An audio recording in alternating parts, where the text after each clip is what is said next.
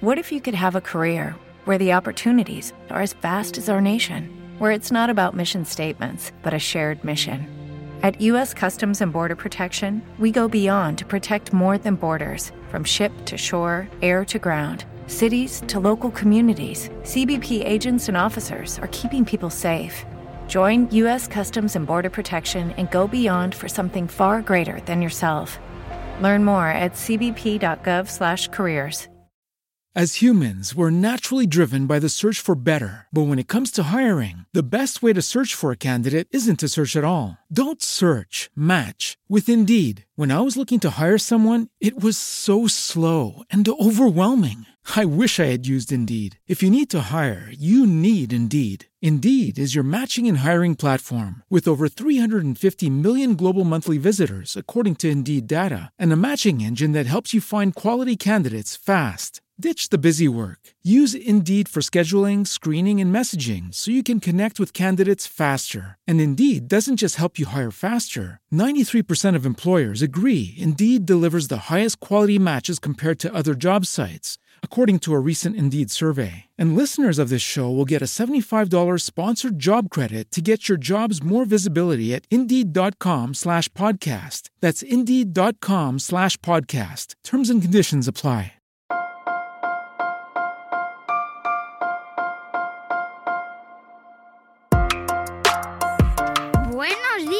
Días, Madre Esfera.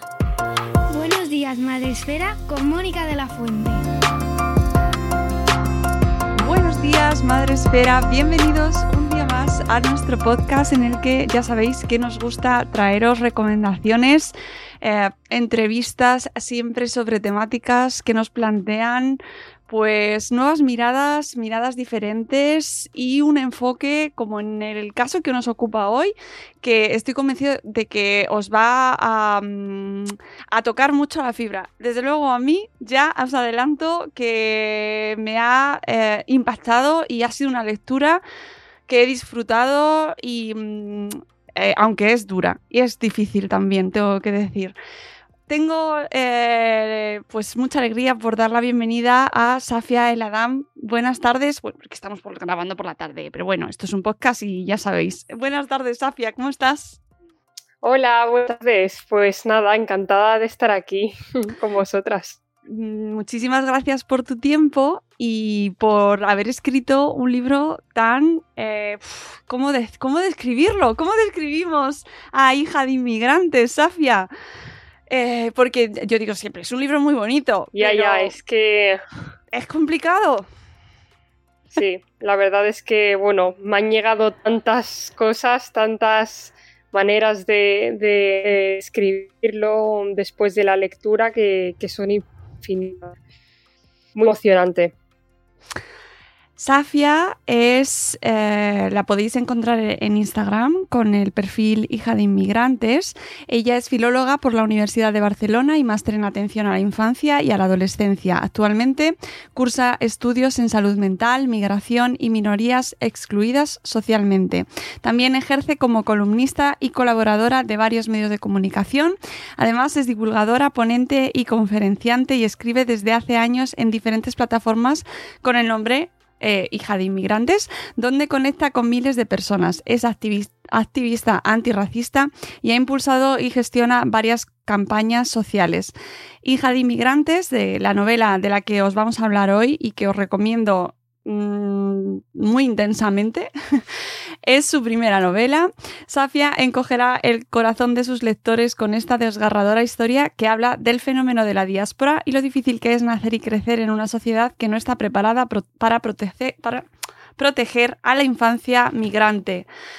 Bueno, lo primero, enhorabuena, eh, Safia, de verdad, tu primera novela y me parece que eh, nos has, nos has eh, tocado mm, muchísimo la fibra. Cuéntame qué tal la, la bienvenida, la recepción de tu proyecto, que ya lo he visto en tu perfil de Instagram con unos vídeos que tienes que la verdad es que me emocionaba y todo cuando estabas firmando, me imagino que era con tu familia. Eh, cuéntanos cómo ha sido todo este proceso y qué ha significado para ti esta primera novela. Vale, pues bueno, eh, sí, em, ha sido, ha tenido una acogida brutal. De hecho, ya estamos en las puertas de la tercera edición em, y la novela salió el 24 de marzo. Eh, así que muy contenta. Eh, ha sido bastante duro escribirla porque se relatan em, pues escenas bastante complicadas y y traumáticas para la protagonista. Pero bueno, em, veo que ha llegado, que está llegando donde tiene que llegar, a las instituciones, al profesorado, eh, a las niñas ¿no? y niños em, eh, interiores, ¿no? hijos de inmigrantes que han pasado por un, por un proceso parecido al de, al de Lunja y, y la verdad que muy contenta. A Safia la conocí eh, gracias precisamente a otra amiga de Madresfera, que no es otra que Desiree Vela Lovede. Y la conocí gracias a su libro Minorías. Y ahí tuve la fortuna de descubrirte, Safia, y conocer tu historia y todo, todo lo que hacías, eh, la, tu labor activista, el trabajo que estabas haciendo. Bueno, me quedé Mm, estupefacta y profunda admiración la que sentí cuando leí tu historia en el libro de Desiree. Así que cuando vi que sacabas libro, gesto tiene que venirse a Madresfera sin duda, porque queremos conocer eh, la primera novela de Safia y em, me ha sorprendido mucho. cuéntanos cómo surge y cómo se te plantea este proyecto de hija de inmigrantes? Bueno, eh, sí, decir, es una gran compañera y amiga y, sin duda colaboré también con ella en su libro de minorías. Así que yo encantada de que también me, conozcáis por esa parte. Em, pues bueno, yo llevo ya años en redes sociales haciendo activismo y, y no solo eso, sino también relatando y narrando historias de, personas hijas de inmigrantes, ¿no? Em, pobres. Entonces, bueno, pues mis escritos normalmente llegan a mucha gente, emocionan y, y, hay muchísima gente que, bueno, pues que se siente identificada o otras personas que empatizan un montón.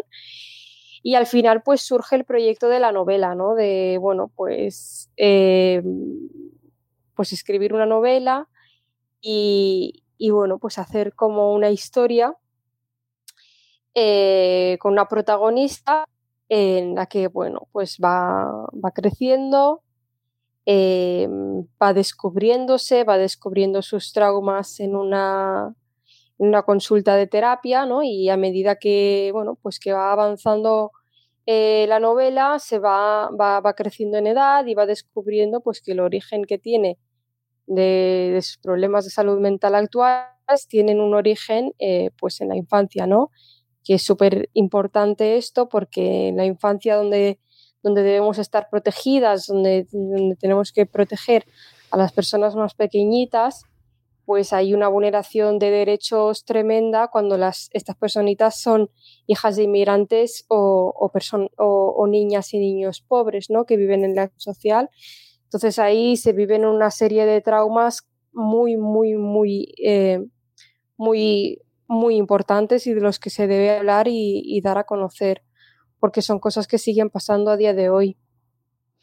El proyecto del libro te, eh, te lo pide la editorial o surge de manera... Em, te surge a ti como necesidad plantearlo y más de, la manera en la que lo has planteado? Bueno, yo ya em, desde hace mucho tiempo que, que escribo, ¿no? Y, me gusta escribir y yo ya tenía en mente tener, eh, bueno, pues escribir un libro, ¿no? De hecho, cuando a mí, eh, bueno, de hecho yo ya, estaba, ya había empezado a escribir un poco, cuando me contactaron desde la editorial y al mismo tiempo también me, me contactó una agencia de representación em, que representa a autoras y tal. Entonces, bueno, pues fue para adelante y estuvimos negociando y al final, pues yo, creo, yo pensé que lo más adecuado em, para, para la historia que yo quería contar en una novela. Eh, una novela que además has estructurado eh, no lineal, es decir, que, eh, que, obliga al lector a ir dando pequeños saltos a través de la vida de la protagonista y que implica también, mm, bueno, hacer un esfuerzo, ¿no? En qué momento está, en qué momento se sitúa, desde dónde nos habla y que también eso ayuda o, obliga quizás al lector a acercarse más aún a la historia, ¿no? No sé si lo hiciste a propósito, elegiste eh, contarlo de esa manera em, por, de una, por, por algo concreto o porque te fue surgiendo. Mm, lo elegí hacer de esa manera porque los traumas que se generan en la infancia, o sea, son traumas precisamente porque eh, se mantienen en un lugar de nuestra cabeza y no se almacenan eh, correctamente, ¿no? Entonces, tú los vuelves a vivir como si realmente estuvieras en ese momento. Entonces, em, hacerlo de esta manera, em, o sea, mm, lo he hecho para, para que sea como más real, ¿no? Y que, y que las personas también viajen a ese momento con la protagonista que los vive, ¿no? Y, y, y entenderla desde la cercanía. Sí, yo creo que eh, se consigue, ¿no? Esa, esa ida y vuelta, ¿no? De, de la protagonista adulta a sus momentos de la infancia, nos, nos llevas, eh, al principio cuesta, es verdad, cuesta al principio acercarte y, ver qué ritmo es el que estás llevando, qué cómo, ¿no? Te planteas cómo me lo han estructurado, a ver qué es lo que me está contando, cómo me lo está contando, quién me lo está contando, pero en el momento en el que entras en la historia, eh, resulta, mm, pues eso, lo vives eh, al lado de la protagonista y creo que ha quedado de una manera muy, muy intensa. O sea, que en ese sentido creo que has conseguido mm, tu propósito. Em, es una novela, es ficción, pero cuanto, evidentemente, hay mucho de ti. Además, después de haber leído tu historia en minorías, hay, mm, e, es inevitable, ¿no? Eh, ver cosas que tú has comentado no solo en este libro, sino en tus redes, ¿no? Eh, ¿Qué ha supuesto para ti este libro? ¿Cómo, cómo, qué, te ha supuesto para ti eh, este ejercicio, aunque sea novela, de, sacar lo que llevabas ahí? Pues para mí, siempre lo digo, eh, escribir es sanarme y, además acompañar eh, a las demás, sanarlas o, que inicien también su proceso de, de, revisión, de, autocura, ¿no? Entonces, como son mm, de, los mensajes que más recibo de esta manera y, cuando yo escribo, que lo hago también desde la emoción y desde la necesidad, em, pues ha supuesto eso, ¿no? La historia de inmigrantes, la historia de ya es la mía, pero es la de miles de niñas más. Entonces, em, sí, hay ficción, hay partes de mí, hay partes de mi familia, em, y, es algo que, es bastante real, ¿no? Em, no sé. En cuanto a la protagonista, por ejemplo, podemos hablar de qué supone el tema del nombre, ¿no? Que mm, hay un montón de cuestiones que me, parecen súper importantes en tu libro y de los cuales apenas se habla, muchísimas cuestiones, pero eh, relacionado con el tema de la identidad y con el tema del nombre, me parece que es una como algo muy representativo de lo que de, de, eso que nos quieres contar, ¿no? Y, y qué significa para un niño o una niña que no se pronuncie bien su nombre en clase o que, o que no quiera eh, usar ese nombre que es el suyo. ¿Cómo, ¿Cómo, has vivido tú eso que, cómo lo podemos contar a la gente que nos escucha, ¿no? Porque creo que no son conscientes, en general no somos conscientes de esa realidad.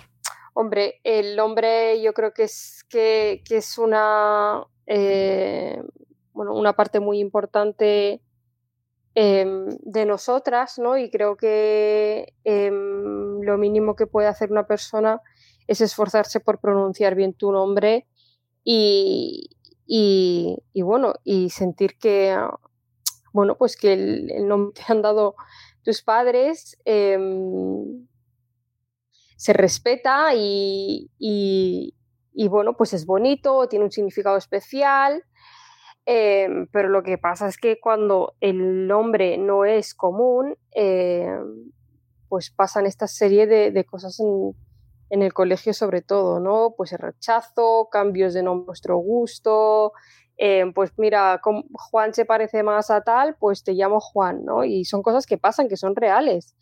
Em, y, con esto empiezan los problemas de identidad, ¿no? De, de, mm, ese rechazo a, la cultura que tienes en casa, a, cómo te llaman tus padres, a ti misma, ¿no? A quién eres y, y, a cómo te identificas, ¿no? Porque al final tú con tu nombre te estás identificando, ¿no? Y no sé, creo que es un, pues un problema muy, muy grave y además que da pie eh, a muchísimas burlas en el colegio. Mm, muchísimos testimonios de, personas que, pues que los primeros días del, del colegio lo pasan muy mal porque em, los profesores y las profesoras no están familiarizadas con, la lista de clase y en esos días pues em, la burla em, se, va, se va alargando, ¿no? Mm, y además la protagonista, eh, que ahí también veía un poco reflejo tuyo, ¿no? Bastante, eh, se iba haciendo como, iba defendiendo a los, al resto de compañeros que iban llegando que les pasaba lo mismo, ¿no? Con este tema del nombre o de la identidad, ¿no?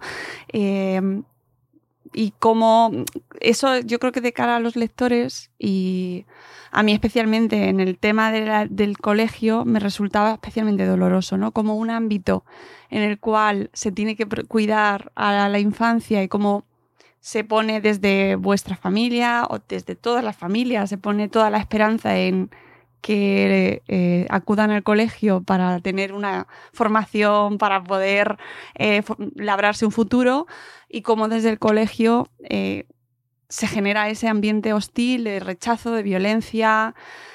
Cuesta mucho aceptarlo a nivel social eso. Totalmente, o sea, hay que tener claro que el colegio no es un espacio seguro. Eh, y esa es la realidad. El colegio no, es un espacio seguro eh, actualmente y ahí van muchas cosas que, que al final pues generan traumas en, en, esas pequeñas criaturas, ¿no? Em, sobre el nombre de Lunja también, Breamazik, Bereber, de hecho casi todos los nombres que, se, que, salen en la novela, eh, bueno, lo habrás visto, eh, son de origen amazigh porque al mismo tiempo Lunja tiene un problema también que como es indígena del norte de África, eh, ha sufrido también em, rechazo em, de la comunidad que, que, no es, que no es autóctona del, norte de África. ¿no? Entonces, bueno, pues el nombre también reivindica un poco eh, la prohibición que hubo hasta hace poco en países norteafricanos em, de nombres amazigh y, eso. Y, y, bueno, da pie un poco también a, eh, introduce a lo que es la cultura indígena eh, del norte de África, quiénes son las personas amazís, que, que son auténticas desconocidas e invisibilizadas, ¿no? Em, y, aquí en Cataluña que, que, la tercera lengua más hablada es el, es el amazí, porque em, las personas migrantes que hay aquí en Cataluña son la mayoría del norte de África, ¿no? El libro, además, eh, y me hizo mucha ilusión porque me lo leí con mucha atención, el glosario y las, las expresiones amazigs que, que, incluyes al final, ¿no? Porque es verdad que hablas, eh, hay mucha parte de, em, de explicarnos y explicar las tradiciones, eh, un montón de, de, de cuestiones que es verdad que chocan porque Mm, pues eh, mucha gente no tenemos eh, cerca, ¿no? ¿no? No lo hemos visto de cerca, entonces no lo podemos saber, pero me parece súper interesante que incluyas el, glosario, el vocabulario, porque además no has tenido reparo a incluir el vocabulario durante todo el libro. No sé si eso te costó, si te pensaste en algún momento decir, mm, estoy metiendo demasiadas palabras, ¿me lo van a, me van a decir algo o no? No, no, para nada. Eh, las expresiones de mi, de mi lengua natal, o sea, de mi lengua materna. Em, y me parecen pocas, o sea, en, dar a conocer eh, la lengua, las expresiones amazigh, em, tiene que ser, o sea, o sea es, es, es, mínimo, sobre todo por la historia eh, que tenemos también aquí en, en, la película, ¿no? O sea, em, cuando se habla del, del, de la época eh, de Al-Ándalus, siempre se habla de que han estado aquí árabes, pero es que eh, perdona, mm, también han estado personas amazigh indígenas norteafricanas que son las primeras personas que entraron, ¿no? Y de hecho en Canarias las personas em, autóctonas indígenas de Canarias son los guanches que son amazighs, ¿no? Y esto, todo esto se desconoce y se ha invisibilizado con la arabización y con la colonización. Entonces, mm, es que me parece súper poco lo, mínimo que se pueda enseñar y, presentar. Mm. Tienes toda la razón. De hecho, yo conocí todo esto, lo conocí gracias a conocerte a ti y conocer tu perfil, porque no tenía ni idea. O sea que eh, estoy convencida de que mucha gente de nuestra audiencia también lo va a conocer y sé que se van a quedar con las ganas de, leerte. Más cuestiones que me llamaron un montón la atención y me. Bueno, yo creo que el tema del colegio es uno de los de los mm, más sangrantes desde mi punto de vista, pero nos hablas de otros tipos de eh, violencia estructural que sufrís y que están vigentes aún, como es el tema de las instituciones, ¿no? de los centros de acogida y de los centros de menores en este caso. De lo cual... Sí, la verdad es que... Sí, sí, sí. No, que tampoco se habla especialmente. No, es que además todo lo que tiene que ver con la infancia em, está mm, doblemente invisibilizado, ¿no? Entonces, bueno, pues en él se revelan bastantes, bueno, bastantes realidades que ocurren en estos espacios eh, y al mismo tiempo hace como de denuncia, ¿no? En centros de menores, en colegios, servicios sociales, en sanidad, e, en, socialmente en la calle. Y además, tanto eh, la protagonista como en tu caso, eh, al ser estar eh, educada ya aquí y que tener acceso al idioma ha sido la encargada de ayudar a tu familia y a tu entorno que no tenían esa facilidad o ese acceso no para poder realizar registros porque o sea registros eh, gestiones administrativas, que es otra violencia también que se sufre, otra violencia estructural a la cual evidentemente nosotros no, nos enteramos porque mm, no la vivimos y no somos conscientes de ello, salvo que nos fijemos y os escuchemos, ¿no? En muchas ocasiones. Eh, ¿Qué supone eh, As humans, we're naturally driven by the search for better. But when it comes to hiring, the best way to search for a candidate isn't to search at all. Don't search, match with Indeed. When I was looking to hire someone, it was so slow and overwhelming. I wish I had used Indeed. If you need to hire, you need Indeed. Indeed is your matching and hiring platform with over 350 million global monthly visitors, according to Indeed data, and a matching engine that helps you find quality candidates fast. Ditch the busy work. Use Indeed for scheduling, screening, and messaging so you can connect with candidates faster. And Indeed doesn't just help you hire faster. 93% of employers agree Indeed delivers the highest quality matches compared to other job sites, according to a recent Indeed survey. And listeners of this show will get a $75 sponsored job credit to get your jobs more visibility at Indeed.com slash podcast. That's Indeed.com slash podcast. Terms and conditions apply. Eso para, en tu caso, para ti y para la protagonista? Bueno, pues Lunja eh, ha nacido en, aquí, ¿no? En un pueblo de Cataluña y desde bien temprana edad tiene que hacer de intérprete, ¿no? En, en bastantes instituciones. Eh, pero al igual que ella, mm, cientos de miles de, hijos de inmigrantes han tenido que hacer de intérpretes en instituciones, en sanidad, en servicios sociales, en escenas traumáticas, ¿no? Eh, a los 10 años, a los 11, a los 12, y eso em, es lo que, bueno, lo que genera los traumas, ¿no? Eso es lo que em, hace que em, esa responsabilidad que te hace perder la inocencia, que te hace madurar antes de tiempo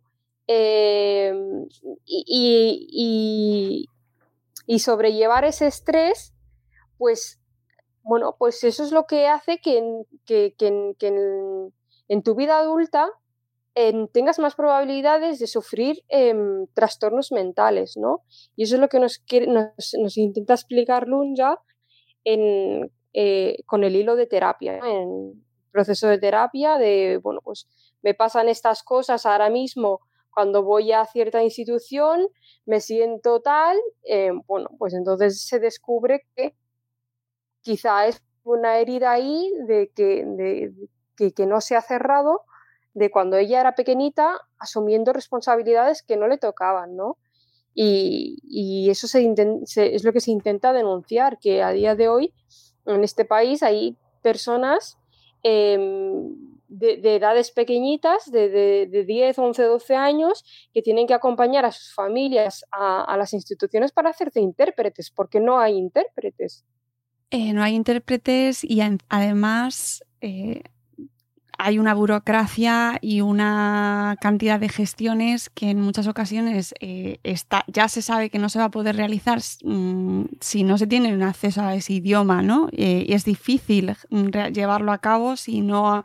Por lo tanto, se complican muchas ocasiones esas gestiones y se complica también la situación de esa infancia. Es decir, todo al final es un es un círculo del cual es muy difícil salir. ¿Cómo, em, cómo rompemos esos, e, esos círculos y cómo, cómo podemos proteger mejor a esa infancia? Safia, yo sé que es una pregunta dificilísima. Sí, a ver, no, no es que no haya intérpretes, es que intérpretes sí que hay. Lo que pasa es que no se, no, no se contrata a, a, los intérpretes que se tiene que contratar en ciertas Em, en ciertos lugares, ¿no? Pues en sanidad o en servicios sociales, e incluso en, en, en las, en, las em, e, en terapia, ¿no? Entonces, bueno, yo creo que esto em, es, es, faena del, del, gobierno, de las instituciones, de, las, de los representantes políticos y de las personas que trabajan con la infancia, con con personas migrantes de formarse ellas mismas y, ver qué es lo que se puede hacer em, para no contribuir a, generar, traumas em, en, las, infancias, ¿no? Entonces, yo creo que, bueno, pues que es un trabajo que se tiene que hacer desde las instituciones y que se tiene que, em, invertir en ello y esforzarse. Que precisamente estaba, me acordaba de la entrevista que teníamos que realizar precisamente escuchando, ¿no? Eh, pues todos eh, los podcasts que han salido este fin de semana, precisamente porque de, mm, eliminando trabas burocráticas y facilitando gestiones y facilitando que se eh, den esos eh, que se regularicen esas situaciones se contribuiría muchísimo ¿no? A, proteger al final a esa infancia en muchas ocasiones que son los que al final están por debajo del todo en la ahí en la escala abajo del todo los más vulnerables los niños no Totalmente, sí, la iniciativa regularización ya, mm, bueno, hace ya dos años que, está, en marcha, desde que empezó la pandemia, en la que se pide al gobierno que se regularice a las más de 600.000 personas en situación irregular, sobre todo en estado de pandemia, y, se ha negado todas las veces, ¿no? Entonces, bueno, pues ahora mismo em, lo que se ha hecho es em, recoger firmas, 500.000 em, firmas para que, para que se, se bueno, pues para que se, se, se, proponga esta ley, ¿no? y no es nada, no es nada del otro mundo. De hecho, con las personas ucranianas em, que hay en este país en situación irregular, se ha, y se ha decidido regularizarlas a todas, que son como unas 100.000 personas. Eh, se ha hecho en otras ocasiones cuando España ha necesitado eh, mano de obra de las personas migrantes.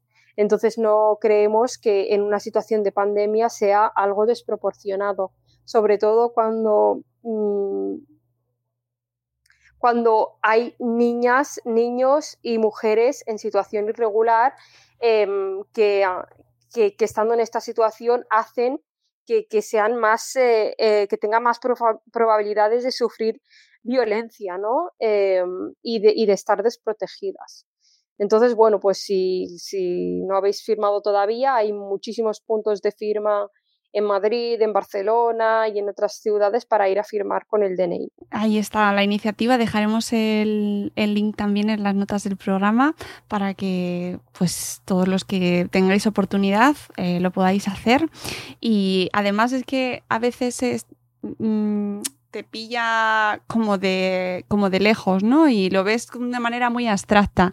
Y es verdad que conociendo historias eh, con nombre y apellidos o visualizando en qué consiste la violencia desde el, desde el nivel eh, pues más mm, concreto de no tener libros en el colegio, ¿no? De, no poder acceder a ellos, eh, por ejemplo, ¿no? Algo tan que puede parecer tan nimio, entendemos cómo van bajando las, las, violencias, ¿no? En los niveles y, y yo creo que es una manera muy, eh, bueno, pues muy vivida de, entenderlo, ¿no? Y que creo que a la gente le puede llegar. Em, ¿para, qué, ¿Para qué público nos recomiendas tu libro? ¿Desde qué edad, Safia? Esto me interesa mucho. Pues, em, el, de hecho, el, libro está publicado en un sello que se llama Nube de Tinta, que precisamente no, no entiende um, de, edades, o sea que pueden leerlo personas adolescentes, personas adultas y tal. Pero sí que, em, bueno, pues he recibido varios mensajes, a lo mejor de madres que han leído el libro y dicen, no, pues mira, yo se lo quería dejar leer a mi hija de 13 años, pero no se lo voy a poder dejar porque hay escenas bastante complicadas, es bastante crudo y tal. Entonces, bueno, yo creo que, que a criterio de cada uno. Em, creo que a partir de los 14, 15 años se puede leer el, libro perfectamente.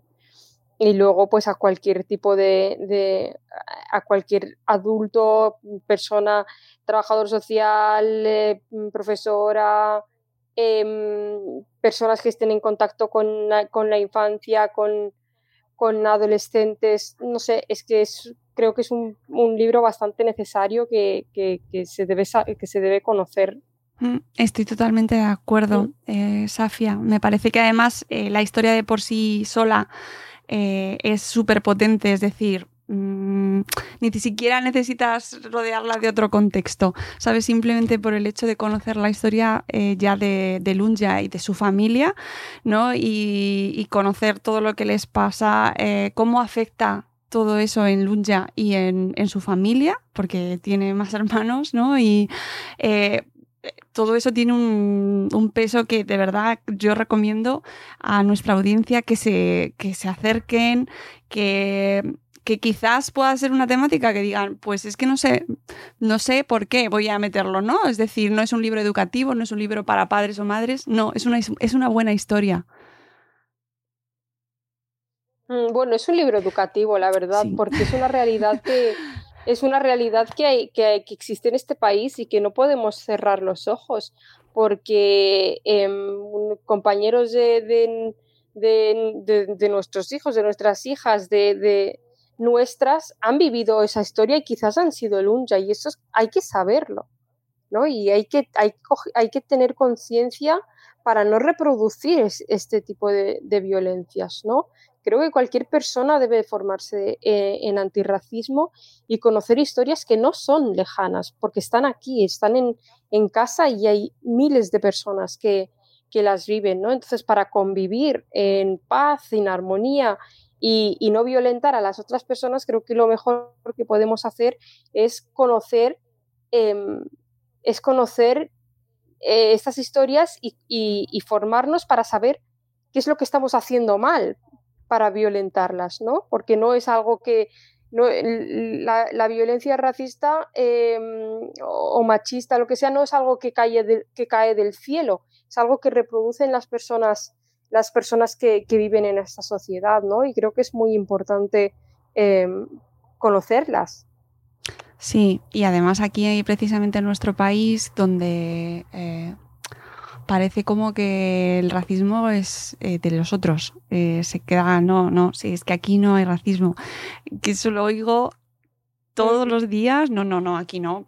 Aquí nosotros no, nada, Claro, porque tenemos una idea de racismo que, es totalmente eh, que está totalmente distorsionada o que pensamos que racismo es lo que pasa en Estados Unidos y no, racismo es lo, que pasa aquí también con otras realidades, con otros perfiles eh, raciales y, que, que hay que tener muy en cuenta, ¿no?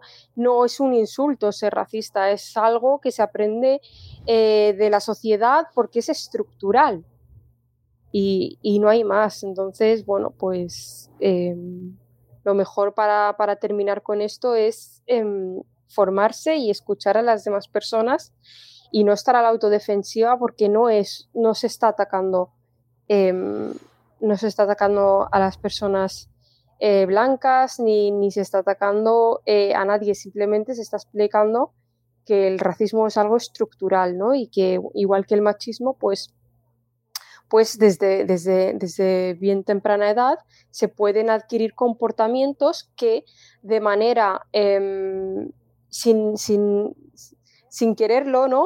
reproducirlo, ¿no? Sin darse cuenta una persona reproducir eh, comportamientos racistas. Mm. Mm. Eh, me estaba acordando precisamente de eh, dónde podemos ver eso, ese racismo en cosas tan eh, de las cuales ya hemos hablado, pero que es que nos siguen pasando, ¿no? Con las pinturas de color carne eh, que comentas tú en el libro eh, y que están... Bueno, es que yo creo que las partes con los niños son como las que más tocan, ¿no? La... porque realmente la, la infancia es como la parte... como la más, que, la más inocente, ¿no? Y que los seres más inocentes y como supuestamente libres de, prejuicios reproduzcan esa, esos prejuicios absolutos y esos estereotipos te da idea de cómo de implicado, o sea, de, de intricado está el racismo en nuestra sociedad. Claro, claro, claro.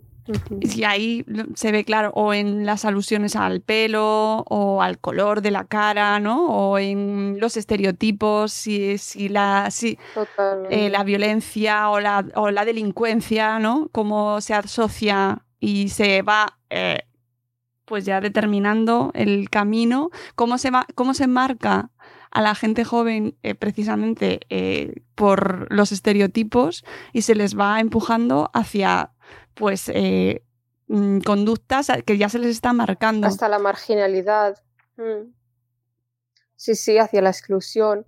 Y me parece súper injusto que, que, personitas tan pequeñas, em, tan indefensas, tengan que conocer a temprana edad, em, pues lo que es ser, no sé, una persona rara, ¿no?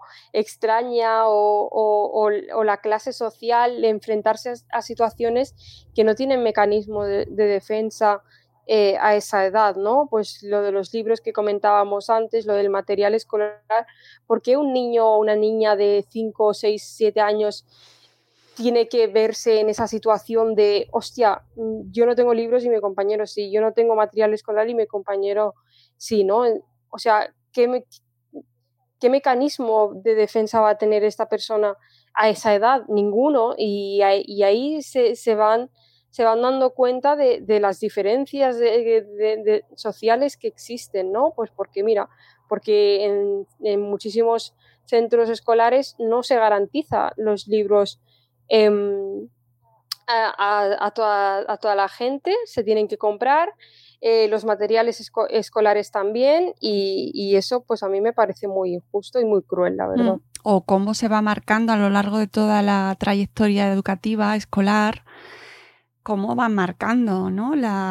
los prejuicios y esa, segregación, ¿no? Cómo te, cambian de clase o em, eh, se va, se va definiendo de una manera eh, no tan sutil, no, estratégicamente. Sí, estratégica, pero que evidentemente a los que no afecta, pues ahí se queda. Mm. Y, además, de hecho, mm, casi mejor porque menos conflictos, ¿no? Eh, yo estoy en otra clase. Sí, sí, sí, sí. Ay, es que... Eh, amigos, de verdad es un libro con muchísimas lecturas que te provoca muchísimos pellizcos y hay capítulos en los que se te encoge mucho el estómago, Safia, y el corazón. da muchas ganas de abrazar a la protagonista. Sí, sí, sí, sí, ya, ya me lo, dije yo, porque cada persona que me escribe que no ha parado de llorar mientras leía el libro y era como, vale, tenía que haber vendido también Kleenex. Sí, sí, y y la, cuestión de que esto se reproduzca y que siga pasando y que pase el día de hoy y que pase delante de nuestras narices y que, entre, que todos tenemos una parte de responsabilidad y que podemos hacer algo, pues eh, yo creo que es lo que más te llega a pellizcar, ¿no? Aparte de todo lo que, del pozo que te deja la historia y lo que impacta, pues luego cuando cierras el libro te quedas... Totalmente. Eh, ¿Tienes más proyectos ahora? Estás siempre metida en cosas. ¿En qué estás ahora, Safia? Sí, sí, sí. Bueno, pues estoy con el activismo, con varias campañas en marcha. Em, y, ahí, y ahí vamos, o sea, reivindicando siempre, sí, sí. ¿Y, te, ¿cuánto, cuándo te queda espacio para ti solo? O sea, es decir, sin, sin tener activismo, solo de tuyo. pues cuando yo necesito mi espacio me lo, me lo reservo para mí también. O sea que eh, me he aprendido que, también hay que, hay que cuidarnos, eh, em, de cuidar nuestra salud mental y, bueno, pues em, si necesito espacio, si necesito tiempo, me lo permito y luego volver otra vez a, a la carga porque porque estas cosas hay que visibilizarlas, hay que denunciarlo em, para que termine alguna vez, ¿no? Mm. Eh, si tenéis mm, dudas sobre el trabajo que hace Safia, podéis eh, consultar su perfil y ver bueno, pues todas las cosas que hace. Eh, desde luego, en el libro de Desiree nos lo cuenta de maravilla, todas esas campañas que has llevado a cabo eh, pues cruzando gente que a mí me pareció alucinante el trabajo de eh, buscar gente para donar, bueno, donar, eh, ceder el, voto a personas que sin derecho a voto, precisamente, ¿no? Y, o sea, alucinante que con tan poca edad, además, porque eres súper joven, Safia, ¿cuántos años tienes? 26, 26. pero llevas ya. ya pero llevas muchos años. Sí, no, empecé las campañas. Sí, sí, sí, sí. Sí, sí, sí, llevo ya bastantes años en el activismo. Alucinante que una persona tan joven como mm. tú eh, estés implicada a tal grado y no, no, pares de trabajar pensando... No queda otra. Eh, totalmente. Y, no, queda otra. de verdad, mi total admiración, eh, mi, aplauso y mi enhorabuena por todo tu trabajo y en este caso por lo que nos ocupa, por este libro que, insisto, lo decía al principio de la entrevista, me sale decir qué bonito, pero es verdad que tiene partes que te, dejan hecho polvo porque son muy duras. Sí. Pero es un gran libro, Safia, me ha gustado mucho, me ha gustado un montón. Sí, sí, sí y, te doy la enhorabuena y espero que tenga muchísimo recorrido que llegue a muchísima gente que esta portada tan bonita, que además os invito a los que nos escucháis que vayáis al perfil de Safia de Instagram a ver eh, la, la, recreación me encanta, de la. Me encanta. sí, sí, sí, sí, me encanta eh, esta, esta fotografía, esta ilustración. Bueno, yo de verdad os invito a que buceéis en su perfil, que veáis el trabajo que hace, que conozcáis la historia, que conozcáis en este caso este libro y todo el trabajo que hay detrás, todo el activismo y por qué es necesario ese activismo, que que mira, ya, ya podrías estar ocupándote de las plantas solo, ya está, ¿no? Que no hiciera falta. Ya, ya. Pero hace falta, ¿verdad? Sí, sí. Pero bueno, eh, sí, que pongamos entre todos lo que, pues eso, nos, todo lo que podamos, que seamos conscientes, ¿no? Empezar por, por acercarnos a estas historias y acercarnos a tu historia en concreto. Así que muchísimas gracias, Safia, por este ratito que nos has dedicado y sobre todo por, por tu trabajo y por este libro tan, tan maravilloso. Muchísimas gracias a ti por, bueno, pues por todas las palabras que le has dedicado y por este espacio. Un placer, de verdad. Eh, amigos, nosotros nos vamos. Espero que os guste nuestra recomendación. Os dejaremos, como siempre, toda la información del libro, de las campañas que lleva a cabo Safia y de lo que hemos comentado antes también de la campaña de regularización ya. Lo dejaremos en las notas del programa para que lo podáis consultar siempre que queráis. Y volveremos con un nuevo episodio de Buenos Días, Madre Espera. Hasta luego, Mariano. Adiós.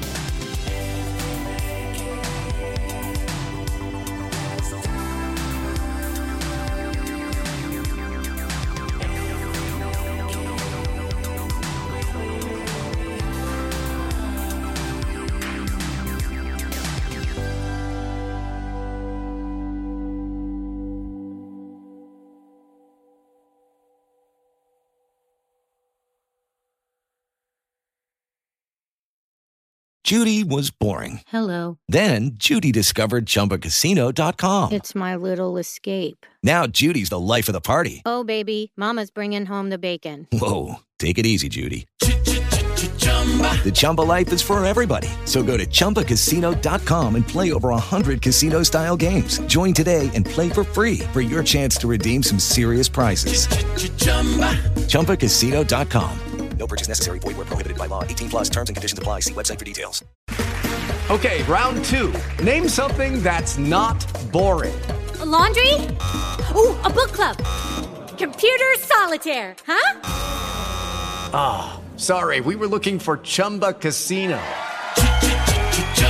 That's right. ChumbaCasino.com has over 100 casino style games. Join today and play for free for your chance to redeem some serious prizes. ChumbaCasino.com. No purchase necessary. Void where prohibited by law. 18 plus terms and conditions apply. See website for details.